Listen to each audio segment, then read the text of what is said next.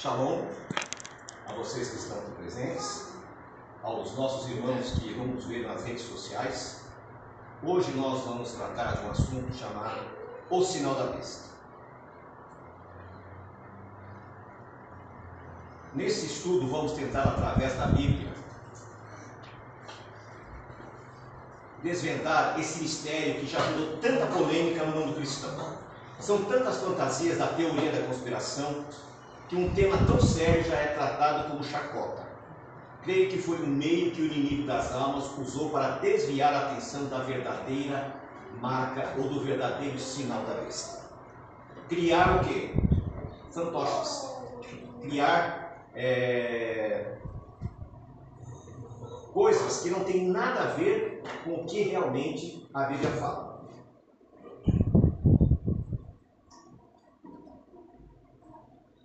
Nós, naquele vídeo, nós vimos que a Igreja Católica, o que, ela tem feito? Ela tem colocado o catecismo acima da Bíblia. Então, quase disse: olha, é bobagem você acreditar na Bíblia, sendo que a igreja é que instituiu a Bíblia. Isso não é uma verdade. Quando a Igreja Católica Apostólica Romana surgiu no século IV, a Bíblia já existia há milhares de anos. Há, 1900 anos, de Gênesis a Malaquias já existia. Há 400 anos já existia de Mateus Apocalipse. Então aquele senhor, o que, que ele fez? Ele não falou a verdade. Mas você percebe que ele fala com uma autoridade, como se fosse realmente uma grande verdade. Outra coisa, comparando a Bíblia e o catecismo. Nós temos aqui os dez mandamentos. Eu não sei se vocês já visualizaram isso. Nós vemos aqui, nos dez mandamentos da Bíblia: Não terás outros deuses diante de mim. Não farás para ti imagem de escultura, nem as adorarás. Não tomarás o nome do Senhor teu Deus em vão. Lembra-te do dia do sábado para o santificar. Esses são os quatro primeiros mandamentos que estavam no lado da tábua. No catecismo, amar a Deus sobre todas as coisas, não tomar o seu santo nome em vão, guardar domingos e festas não está na Bíblia isso. Guardar domingos e festas, sendo que a Bíblia diz: lembra-te do dia do sábado para o santificar. Honrar pai e mãe, não matar, não pecar contra a castidade, não furtar, não levantar falso testemunho, não desejar a mulher do próximo, não cobiçar coisas alheias. Ou seja, eles criaram, eles modificaram, e você vê que o, a autoridade religiosa ali, o que, que eles fizeram? Eles colocaram o catecismo acima da Bíblia. Mas será que foi só a Igreja Católica que fez isso?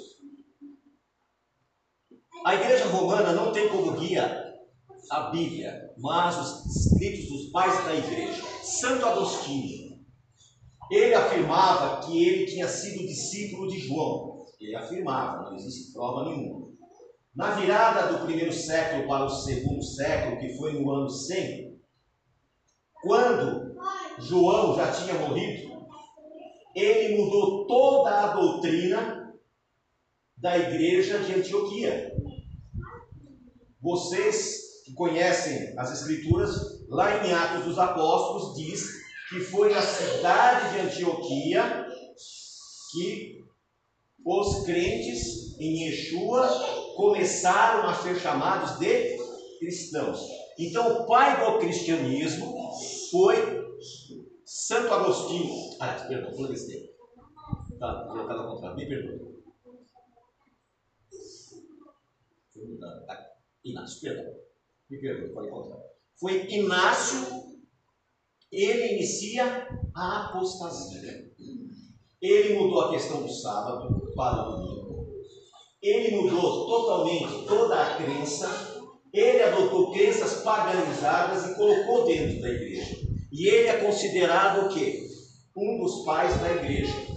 Só que essa mudança que ele fez foi no ano, do ano 100 para o ano 101, ou seja, na virada do primeiro para o segundo século. Primeira coisa.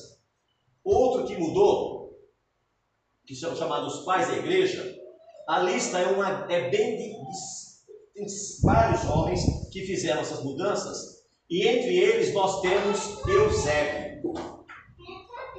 Eusébio foi aquele pai da igreja que fez uma montagem no ministério de Yeshua, dizendo que Yeshua teve um ministério de três anos e meio. Se você for estudar a Bíblia, não existe nenhuma citação de três anos e meio. Se você estudar o livro de João, o Evangelho, você vai ver que tem uma Páscoa de seis meses, sendo que a Páscoa é uma vez por ano. Houve ali uma interferência e deram uma montagem, colocando duas Páscoas dentro de um ano para justificar a visão de Eusébio. Nós temos também o protestantismo. O protestantismo vai levar 1500 anos para se separar da Igreja Católica. Lutero foi o pai do protestantismo. A palavra protestantismo é de protesto. Ele protestou contra o quê?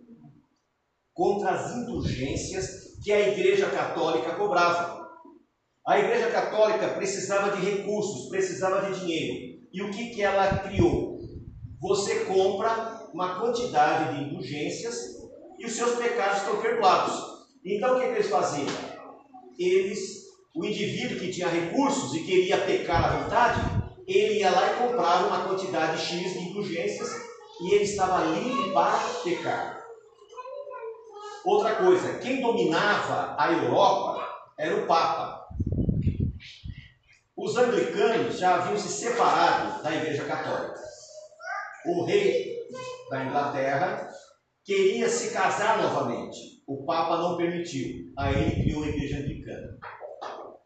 Os príncipes da Alemanha tinham que pagar tributos a Roma. Motivados por isso e motivados pela indulgência, eles se separaram e surge agora o movimento protestante. O movimento protestante, por sua vez, não tinha uma Bíblia. Porque a Bíblia era de, autor, os direitos autorais da Bíblia pertenciam a Roma. Lutero fez uma tradução para o alemão. Por sua vez, João Ferreira de Almeida, que era um seminarista, ele iria ser padre, ele começou fazer uma tradução da Bíblia, só que ele não conseguiu concluir essa tradução. Quando chegou em Ezequiel, no capítulo 41, ele faleceu. E os seus colegas de seminário concluíram essa tradução. A tradução João Ferreira de Almeida é considerada a pior tradução que existe. Por quê? Não foi feita por especialistas. Primeiro, Segundo, foi obrigado, ou foi todos aqueles estudiosos foram obrigados a fazer revisões. Por isso que você encontra Almeida revista, Almeida corrigida, Almeida atualizada, porque pela má qualidade da tradução. O que, que é uma má coisa? Essas são revisões modernas, né? Modernas. Tem Almeida de 1600 e pouco, tem Almeida de 1800 e pouco. Exato, nós vamos das atuais. Mas em 1670, mais ou menos, teve uma, em 1800 teve outra, e agora, no século XX, houve várias. Não é?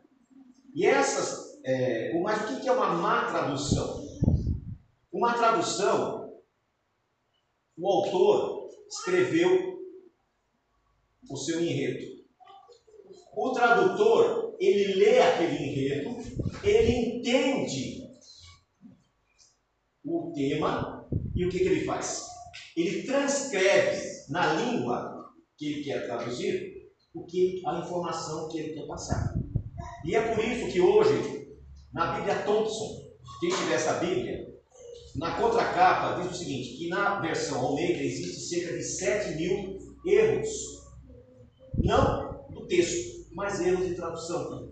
Palavras que não deviam estar ali, que não tinham, que mudavam a noção do texto. Outra coisa, os protestantes, por sua vez, aceitaram apenas o Novo Testamento.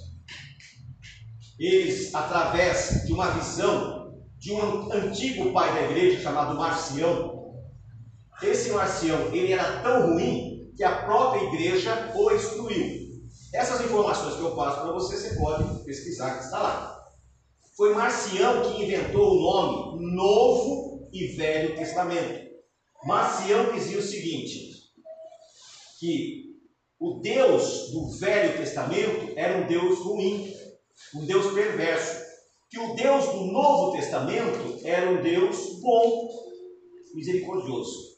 Ele criou essa ideia e essa ideia foi comprada pelo mundo cristão e, em especial, pelo protestantismo, que hoje virou evangelho.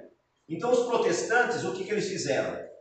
Já que é Velho Testamento, eu não vou ler. Para que, que eu vou ler uma coisa velha? Mas eu digo para vocês, Gênesis 1 e 2, se ele é velho, Apocalipse 21 e 22 também é, porque é a mesma história.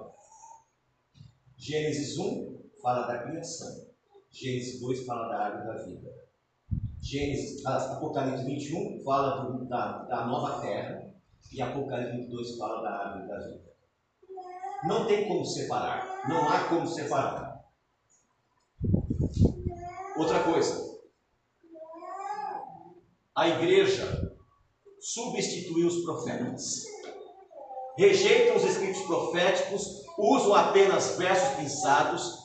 No lugar dos profetas bíblicos, surgiram profetas cristãos. E entre eles podemos citar alguns. Por exemplo, nós vemos que a Bíblia tem os, profetas, e os profetas, o que, que acontece com eles? Eles tinham um propósito, aquelas profecias era para nos alertar do que iria acontecer. Só que a igreja trocou esses profetas pelos profetas pessoais. Então hoje muitas pessoas vão à igreja, a maioria, para pedir uma palavra para o profeta. Eu tenho amigos que têm igrejas que ao terminar o culto faz uma fila e as pessoas vão lá para o pastor orar, ou pastor orar e dar uma palavra. Então os profetas bíblicos foram trocados por profetas da igreja. Só que esses profetas da igreja são videntes. Vidente é uma coisa, profeta é outra. Vidente é aquele que tem uma visão do futuro e vai passar. Daniel era um vidente. Nós chamamos de profeta Daniel, mas ele não era profeta, ele era vidente. Profeta são aqueles que admoestam, que chamam, a palavra profecia é ensinar, que chamam para ensinar a verdade. Nós temos essa profeta, Aimee. Esta aqui é a fundadora do Evangelho Quadrangular nos Estados Unidos. Na época dela, era inaceitável que uma mulher dirigisse uma igreja. Todavia, ela se considerava profeta. E ela fundou uma igreja que é poderosíssima no mundo. Aqui no Brasil também é muito grande, que é o Evangelho Quadrangular. Nós acabamos de falar isso, não é? Acreditava que seus dons eram superiores às verdades bíblicas. Ela nunca guardou os mandamentos de Deus e dizia que era profeta. Ela dizia que não havia necessidade de observar. E nós estamos na era da graça.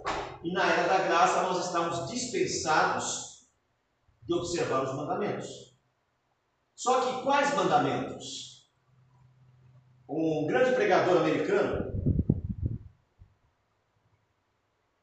tem um grande ministério, eu gosto muito de assistir os, os vídeos dele. Ele disse quando ele era jovem, ele era de uma igreja batista. Ele é de origem judaica. E ele, o pai dele era pastor e ele também tornou-se pastor. E com o passar dos anos, ele foi entendendo que a visão das pessoas de conversão é o seguinte: como é que eu me converto? Eu deixo de dançar, deixo de beber, deixo de fumar, deixo de praticar coisas ruins, já estou, está tudo certo, não preciso nada mais que isso. E era assim que ele acreditava. Até que um dia ele começou a estudar a Bíblia e viu que era muito mais. Isso é apenas consequência natural de uma conversão e não o caminho para a conversão. Porque muitas vezes as pessoas se punem achando, ah, eu já não faço mais essas coisas, está tudo certo. Mas continua praticando outras coisas que também são erradas. Ellen White, a fundadora do movimento adventista. Ela se dizia o espírito de profecia. Era mais ou menos um tipo de Espírito Santo especial. No entanto, a igreja dela só começou a guardar o sábado e não comer carnes impuras a partir do momento que alguns membros, como Raquel Preston, José Bates, que guardava o sábado de carne de porco, ensinou para ela. Ela era profeta, mas não sabia. Só que uma coisa, como não foi nenhuma pessoa que guardava as festas, eles também não guardam as festas. E para justificar por não guardar as festas bíblicas, o que, que eles dizem? Eles usam um texto de Colossenses capítulo 2, versículo 16. Esse texto de Colossenses 2,16 diz assim: Ninguém vos julgue por causa de comida, bebida, lua nova ou sábado. Todas essas coisas apontam para o futuro, mas o corpo é do Mashiach. Paulo, quando mandou a mensagem aos Colossos, ele está dizendo ao contrário. Ele está dizendo: ninguém vos julgue porque vocês fazem essas coisas. Ela dizia ao contrário: não, vocês não podem julgar porque nós não fazemos isso. Então ela inverteu a questão da visão. E eu posso dizer com propriedade porque eu conheço os livros da senhora de cor. Eu amava a literatura dela. Só que ela não era profeta de Deus. E depois eu descobri que 80% dos livros que ela escreveu, inclusive o mais famoso que é o Grande Conflito, eram plágios, eram livros que já existiam. Então nós vemos que o profetismo é um pouco perigoso. Tem surgido muito profeta para pouco crente. Acabei de falar isso, ok? A rejeição das verdades bíblicas. Tanto a Igreja Católica como as evangélicas aceitam apenas textos bíblicos que apoiem suas ideias. Aqueles que vão, vão contra os seus ensinos são ignorados ou ensinados que foram abolidos. Isso é a questão, nós estamos na era da graça. Não existe mais lei. Se não há lei, não há o quê? Se não há pecado, Yeshua morreu por nada. Não tem pecado. E se não há lei, então eu posso quebrar os mandamentos. E os mandamentos dizem: não roubarás, então eu posso roubar. Não matarás, então eu posso matar. Não adulterarás, então eu posso adulterar. Então a conveniência é que faz as religiões, não é? E o pior de tudo isso, que nós vemos hoje alguns mestres, pessoas famosíssimas, pessoas que estão na mídia e falam descaradamente que nós vivemos na graça. Nós não precisamos nada disso. Mas eles só se referem a uma coisa: ao sábado e a alimentação e as festas bíblicas. Isso. Porque para eles não interessa. Outra coisa, como que esse indivíduo, que se intitula doutor em teologia, mestre, ou seja o que ele quiser, como é que ele vai chegar na igreja dele, lá que tem milhares de seguidores, e dizer, oh, irmãos, nós estávamos errados. Eles não vão fazer isso. Eles preferem ir caminhando e perder o que tem mais importante, que é a alma, do que voltar atrás. O judaísmo. Muitos creem que o judaísmo reconhece a autoridade da Bíblia integralmente. Então isso é uma fórmula que foi criada que o judaísmo reconhece a Bíblia interiormente. Em primeiro lugar, o judaísmo rejeita o Novo Testamento por completo. Quando eu falo Bíblia, eu estou falando de Gênesis e Apocalipse. Reconhece apenas os cinco livros de Moisés, os profetas com ressalvas. Então, o judaísmo como instituição, eles aceitam a Torá. Os profetas com ressalvas. Esse me interessa, esse não. Ignoram capítulos como Isaías 53 e as profecias de Daniel, Daniel com relação às 70 semanas. Ou seja, eles fazem exatamente o que os protestantes e católicos fazem. Eles, aquilo que me convém, eu reconheço como verdade. Aquilo que não me convém, eu dou um jeito de dizer que aquilo não é bem assim. Não funciona desta maneira. Outra coisa, o, judaísmo tem como fundamento o Talmud. Você vai encontrar nas redes sociais uma expressão forte. Os nossos sábios falaram isso. Os nossos sábios falaram aquilo. Os nossos sábios disseram isso. Pergunta número um. Conhecedores da língua hebraica, conhecedores da tradição, se não reconheceram Yeshua como Messias, é porque não eram sábios. A matemática é simples. Se eles não conseguiram, nas escrituras sagradas, enxergar o Messias, alguma coisa, o que faltou neles foi o quê? Sabedoria. O judaísmo, o que, que os escritos dos rabinos, conhecido como Torá oral, compilado em vários livros chamado Talmud, é a regra de fé dos seguidores do judaísmo. Foi justamente isso que fez com que os judeus se separassem no século VIII, surgindo o grupo chamado Judeus Caraítas.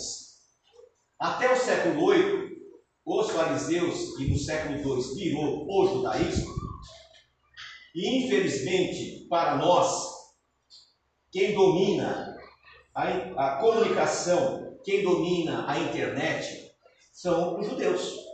E a Yahoo de quem que é? Deus. Google de quem que é? Deus. Facebook de quem que é? Deus. WhatsApp? Deus. Instagram? Deus. Ou seja, eles dominam toda a informação. Aí você pega lá, religião de Moisés. O que, que sai? Judaísmo.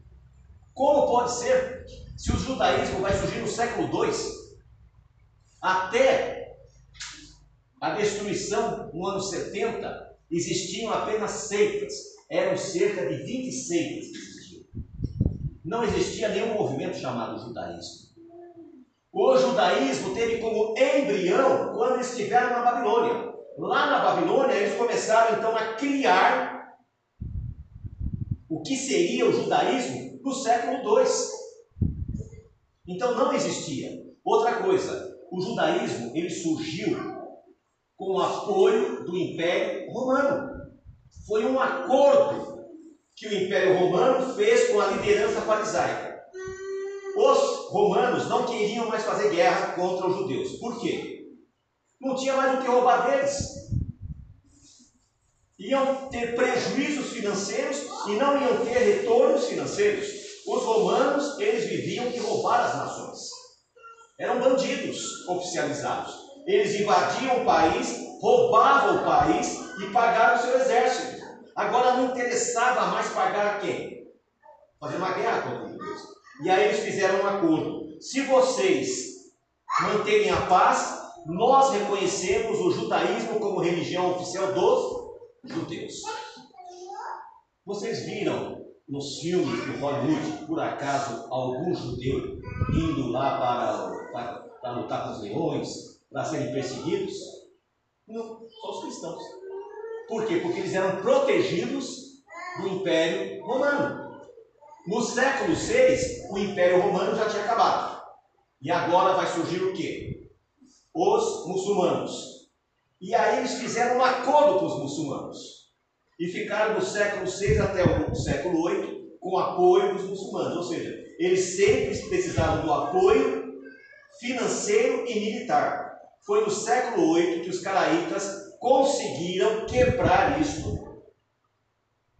O, o califa do Egito apoiou um grupo de judeus que não aceitava o Talmud, não aceitava os acréscimos, e aí nasce os caraítas, a partir do século 8.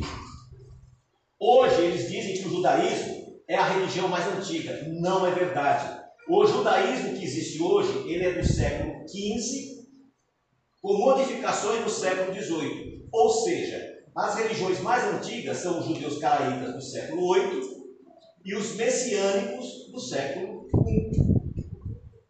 Só que essas informações você não encontra na internet. Depois, por curiosidade, vai lá. Religião de Moisés, judaísmo. Como que pode ser? Não existe isso.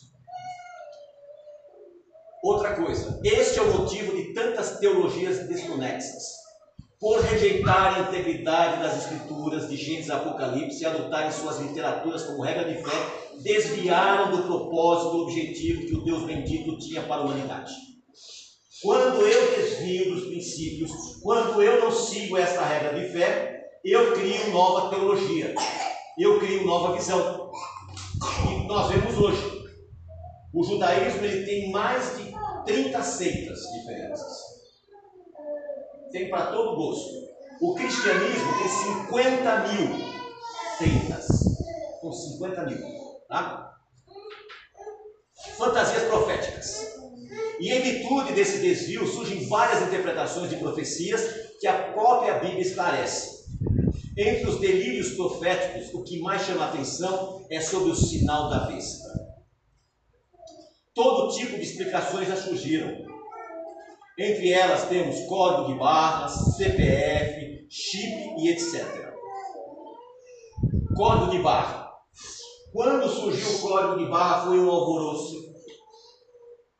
Todo mundo dizia que nós íamos ter na testa, ter na mão.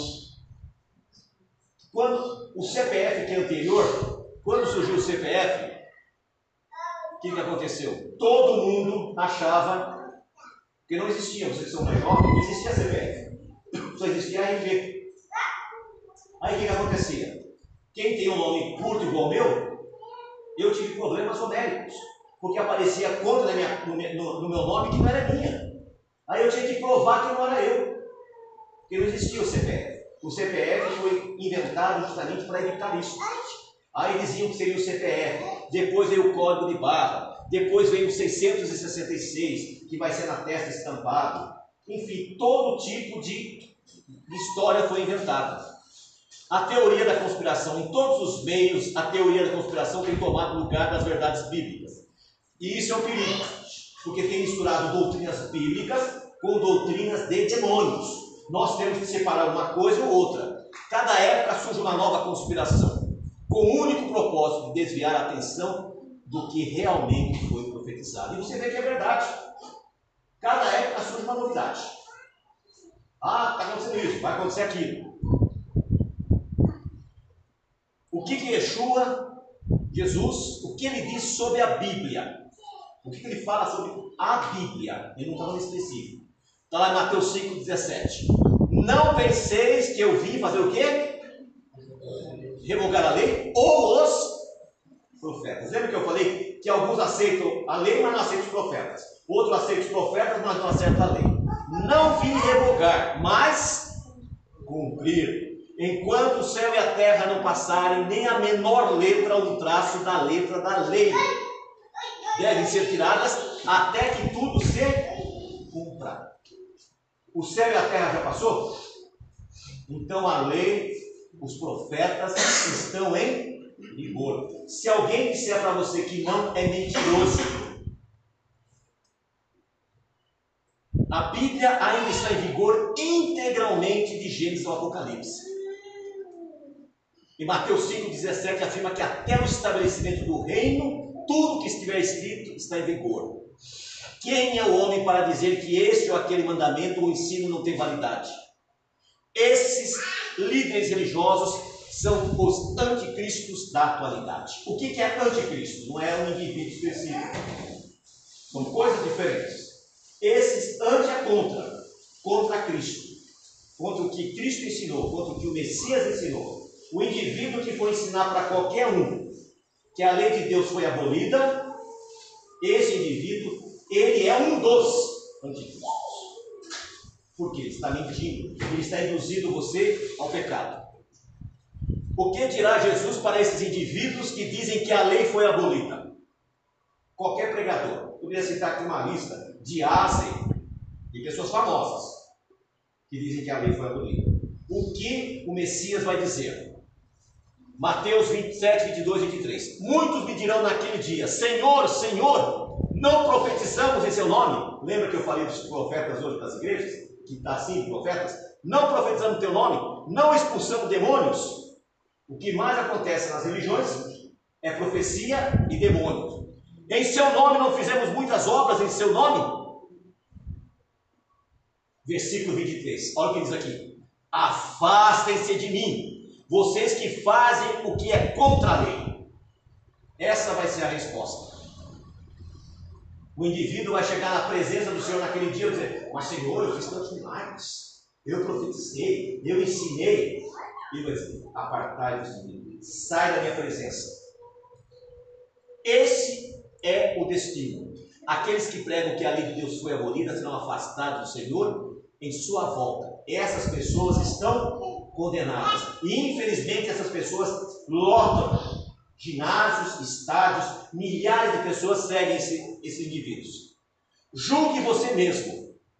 Quantos líderes religiosos pregam diuturnamente que a lei de Deus foi abolida, que estamos na graça e que não precisamos mais guardar a lei dada a Moisés? Meus irmãos, vamos refletir. Vocês já imaginaram, vocês já assistiram filmes sobre o Monte Sinai quando Moisés recebeu? Tudo aquilo, trovões, relâmpagos, a manifestação de Deus.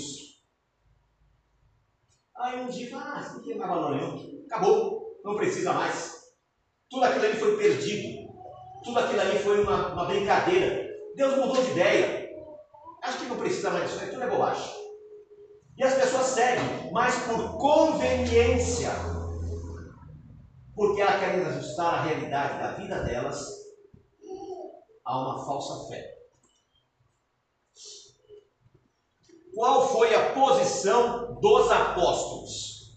Vocês sabem que Tiago é Jacó. Como é que de Jacó virou Tiago? Eu não sei. E como é que Jacó virou James? Também não sei, porque é o mesmo nome. Na Bíblia inglesa é James. Na Bíblia portuguesa é Tiago. O nome dele é Jacó. Como é que virou? Né? Olha o que diz. Vocês sabem que ele é o irmão carnal de Yeshua. Pois se alguém obedece a toda a lei, mas tropeça em um só passo, é falso, um só ponto.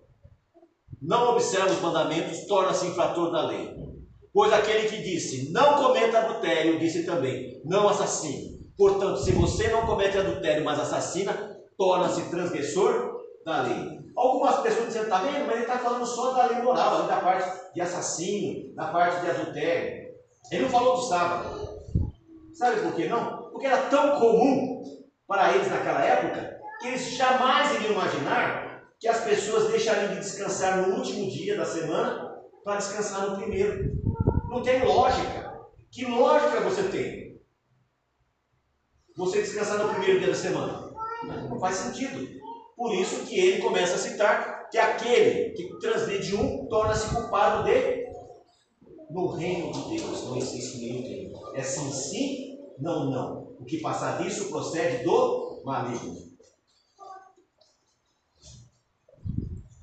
Transgredir um é culpado de todos.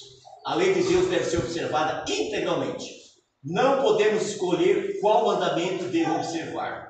Qual mandamento não preciso observar. Basta transgredir um e você é culpado de todos. E Yeshua, ele vai dizer isso. Ele conversando com os seus discípulos, ele fala dessas coisas. Mas eu não fiz isso, eu não fiz aquilo. Aí ele diz, mas aqueles que fizeram, se você ajudou alguém, se você me foi me citar na prisão, você deu um alimento para o necessitado, você fez a mim. Outra coisa, só um, um parênteses. Os prisioneiros que Yeshua falava não eram os prisioneiros da Lava Jato, viu? nem os estupradores, nem os assassinos. Eram os prisioneiros da fé. Aquelas pessoas que eram perseguidas porque serviam a Deus. Porque eu vejo hoje um monte de pessoas boas, sinceras, se enfiando dentro desses presídios, onde aquelas pessoas estão ali, não que elas não mereçam receber a palavra, todos eles merecem, mas o que a Bíblia fala é isso. Então a gente tem que colocar os pingos nos is. O que disse o apóstolo João? João, o discípulo amado, diz o seguinte em 1 João, versículo 2: Quem diz, Eu conheço, e ainda assim não obedece a seus mandamentos, é mentiroso e a verdade não está. Se o teu líder religioso, teu pastor, teu apóstolo, profeta, teu bispo, qual título ele achar? Título é título, não faz uma diferença. Se ele dizer, eu conheço, mas não guardo os seus mandamentos, o que, que ele é? Mentiroso. O que, que o Apocalipse fala dos mentirosos? Apocalipse 22, 15. Lá ficará de fora os cães, os que praticam ocultismo, os que praticam imoralidade sexual, os assassinos, os idólatras e todo aquele que ama e pratica a aquele que não guarda os mandamentos é mentiroso e vai ficar de fora. Uma coisa que eu quero chamar aqui a atenção: os que praticam ocultismo. Que ocultismo é esse? Será que é só aqueles lá, os feiticeiros? Não. Em outro texto, outra tradução diz os videntes. Cuidado. Tem pessoas que vão na igreja só pela vidência. Tem igreja que devia chamar fotótica. Faz mais revelação que a fotótica. Eu nem sei se existe fotótica ainda. Mas lá revela muito. Então, cuidado para não ficar de fora. Sua religião crê no quê? É a pergunta. A sua fé, vamos dizer melhor, crê no quê? Que estamos desobrigados de observar a lei? Que Jesus pregou na cruz e não precisamos mais nos preocupar com essa história de mandamentos? Hoje você tomou a ciência que ele é mentiroso e já está condenado. Se teu líder religioso age desta forma, você tem duas atitudes a tomar. Uma é chamá-lo à razão. A outra é você sair fora dele. Por quê? Porque ele está condenado e vai te levar para a condenação porque ele é um falso líder. Mas o que é o sinal da besta? Voltemos lá porque eu sei que vocês estão curiosos, né? E vamos lá, daqui a pouco vocês vão me xingar de besta porque eu estou demorando muito e vocês querem saber o que é o sinal da besta. Mostrei todos esses textos para poder apresentar a você o que realmente é o sinal da besta? A Bíblia acaba com essa história da teoria da conspiração. Código de barras, chip, CPF e outras asneiras caem por terra, pois a Bíblia há séculos já tinha revelado o que é o sinal da besta. Faço um parênteses aqui. Você acha que Deus ia colocar essa profecia e não ia dar resposta? E para deixar que a gente ficasse ali sabe, titubeando, eu acho que é isso, eu acho que é aquilo. E o que, que acontece? Muitas pessoas, elas querem ser novidadeiras. Então elas começam a criar novidades. Eu realmente vou ser sincero com vocês. Eu não sei qual a finalidade do chip. Eu sei que é controlar a gente.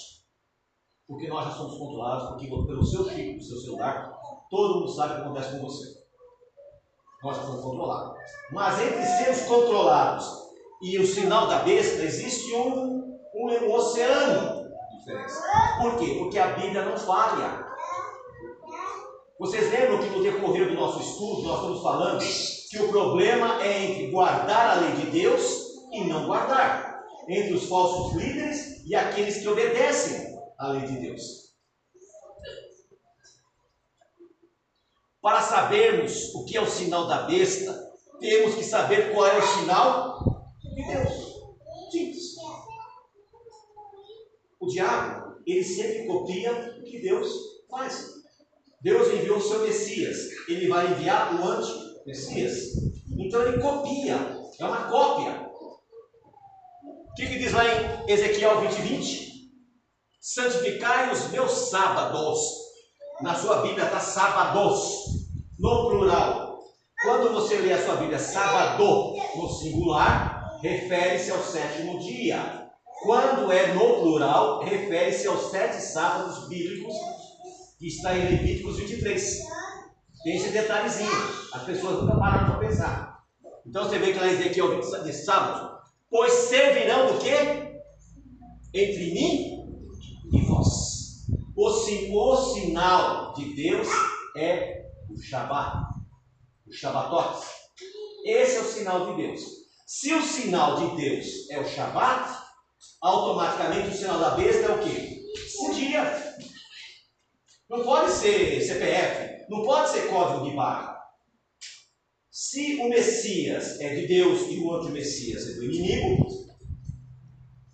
se as pessoas deturpam as escrituras, pegam aquilo que interessa, aonde está escrito que o sinal de Deus é o, é o do sábado? Na Bíblia. Eu inventei doutrina? Eu criei? Não, está escrito lá. Vemos que a palavra sábado aqui aparece no plural. Não apenas sábado, sétimo dia em si, os sábados anuais, que chamamos de festas bíblicas, que é o que? A festa de Matzah, Shavuot, trombetas, Yom Kippur e tabernáculos. É bom salientar que a Páscoa não é um Shabat. O Shabat é a festa de Matzah, que é no dia seguinte. A Páscoa é o sacrifício pascal não é um Shabat. O Shabat é a partir do dia 15 do mês de Abib, que começa no dia 15. Shavuot, trombetas, Yom Kippur e tabernáculos. Quem observa estas festas, quem observa o sétimo dia, este já recebeu o sinal de Deus. Quem não observa já recebeu o sinal da besta. A besta que se opõe contra o povo de Deus. Ah, mas isso é muito simples. Eu pensava que era um negócio mais, assim, mais tipo Hollywood, sabe? Às vezes a pessoa quer uma coisa mais hollywoodiana, né? uma coisa mais. É muito simples, é, é, é só isso. Mas você falou tanto, é só isso mesmo. É só isso. O sinal de Deus é o Shabbat. E o sinal das festas é o domingo de Inácio de Antioquia, que mudou do sábado para o domingo. Do século IV, Constantino oficializou o que Inácio já tinha feito. Então você percebe que a simplicidade do, do Evangelho faz com que as pessoas se decepcionem. Às vezes as pessoas querem uma coisa mais extraordinária, mais fora da realidade, quando a realidade de Deus é tão simples, tão básica. Nós descobrimos qual é o sinal de Deus, né? E nós vemos que esse indivíduo, Inácio de Antioquia, ele já representava a besta, porque ele mudou toda a doutrina. E hoje a maioria dos religiosos seguem quem? Inácio Aí você diz, mas o judaísmo, o judaísmo guarda as festas, então eles estão isentos, então eu vou seguir o judaísmo. Tem uma péssima notícia para vocês. Tem uma péssima notícia. O judaísmo ao mudar o calendário bíblico. No ano no século I e no século IV, porque houve duas mudanças. Primeiro foi o ano do calendário, que foi na época do Rabi Akiva, para justificar que Barcoba, o falso Messias, era o Messias, eles modificaram as datas. Nós não estamos em 5.780, mas eles tinham que ajustar um dos erros que eles fizeram, o Império Persa teve 13 imperadores. Eles colocaram só 5. Só aí deu 180 anos de diferença. Não sei se vocês veem na internet, o Messias está chegando. Vira e mexe aparece alguém postando isso. Esse Messias que ele fala não é Yeshua, não. É o Messias que os judeus acreditam que é o homem que vai se levantar. Mas baseado no quê? Porque eles sabem que o calendário está errado porque eles sabem que só seria depois do sexto milênio. Já tem, eles têm ciência disso. Só que eles não falam para não comprometer o sábio, entre aspas, que adulterou. E no século IV, Hilel II mudou o calendário bíblico lunar para o calendário fixo. A Bíblia nos orienta que o ano e o mês começa com o surgimento da lua nova. A partir do momento que surgiu a lua nova, você conta os dias, por exemplo, para a separação do cordeiro para o sacrifício pascal. Surgiu a lua nova. Dez dias depois, separa-se o cordeiro. No décimo quarto dia, faz o sacrifício. No décimo quinto, continua o quê? A semana do pão sem fermento. Então é baseado nisso. Com esta mudança no calendário, muitos dias têm caído errado. Existem anos que chega a dar uma diferença de 30 dias. E em especial, deixa eu voltar aqui. Em especial, Shavuot. O que aconteceu com Shavuot? Shavuot, a Bíblia diz que ele deve ser celebrado na semana de Pêssar, no primeiro domingo, ou seja, no primeiro dia depois do sábado, conta-se 50 dias até Pentecostes. Os judeus consideram o dia 16 de Aviv. Só aí já dá uma diferença em média de oito dias.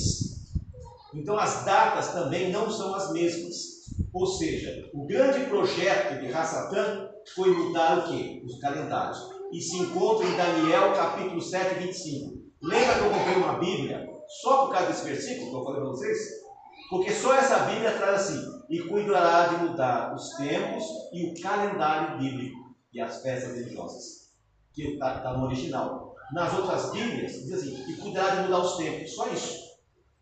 Para que nós não tivéssemos consciência que essas mudanças do calendário, que essas modificações que houve, iriam influenciar o quê? Na observação do sinal da besta.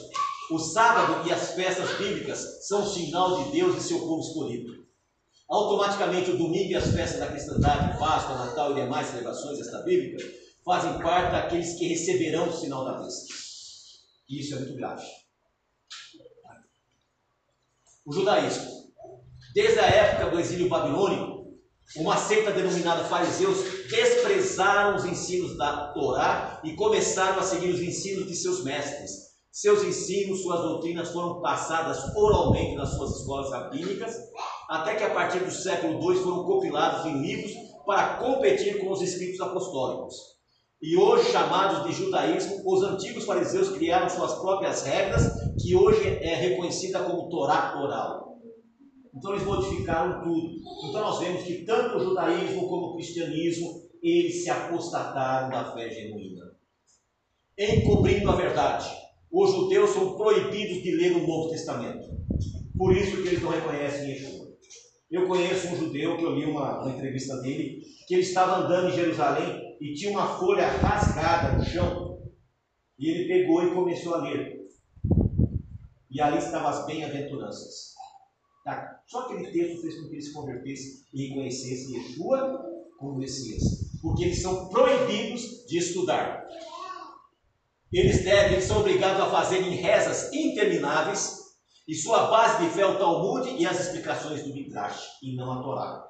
Quando nós colocamos livros extra-bíblicos, quando nós colocamos coisas para fora para justificar a nossa fé, o que, que acontece? Nós nos perdemos. Da mesma forma que católicos e protestantes estão com seus olhos fechados para a verdade, o judaísmo se encontra da mesma maneira. É tempo de retorno. Jeremias 6,16. Nessa versão que eu tenho aqui, pare no cruzamento das estradas e observe. Pergunte pelas estradas antigas. Pergunte onde está o bom caminho e ande nele.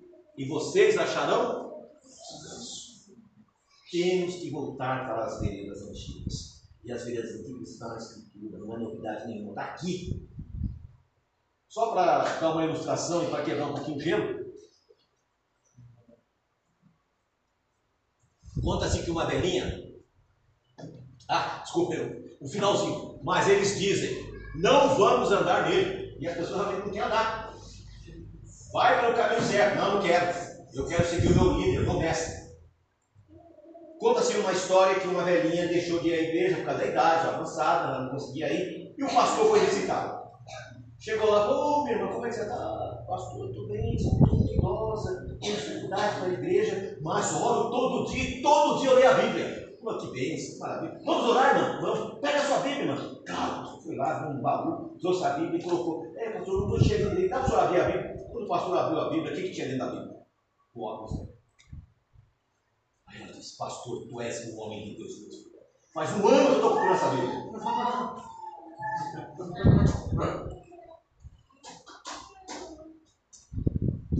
Não seja você mais um destes.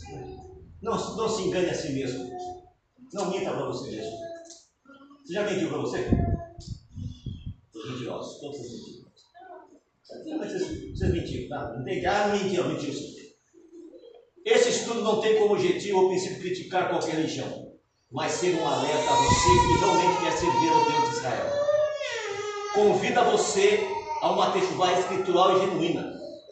E faça como os bereanos. Confira se está certo. Aí está com dúvida?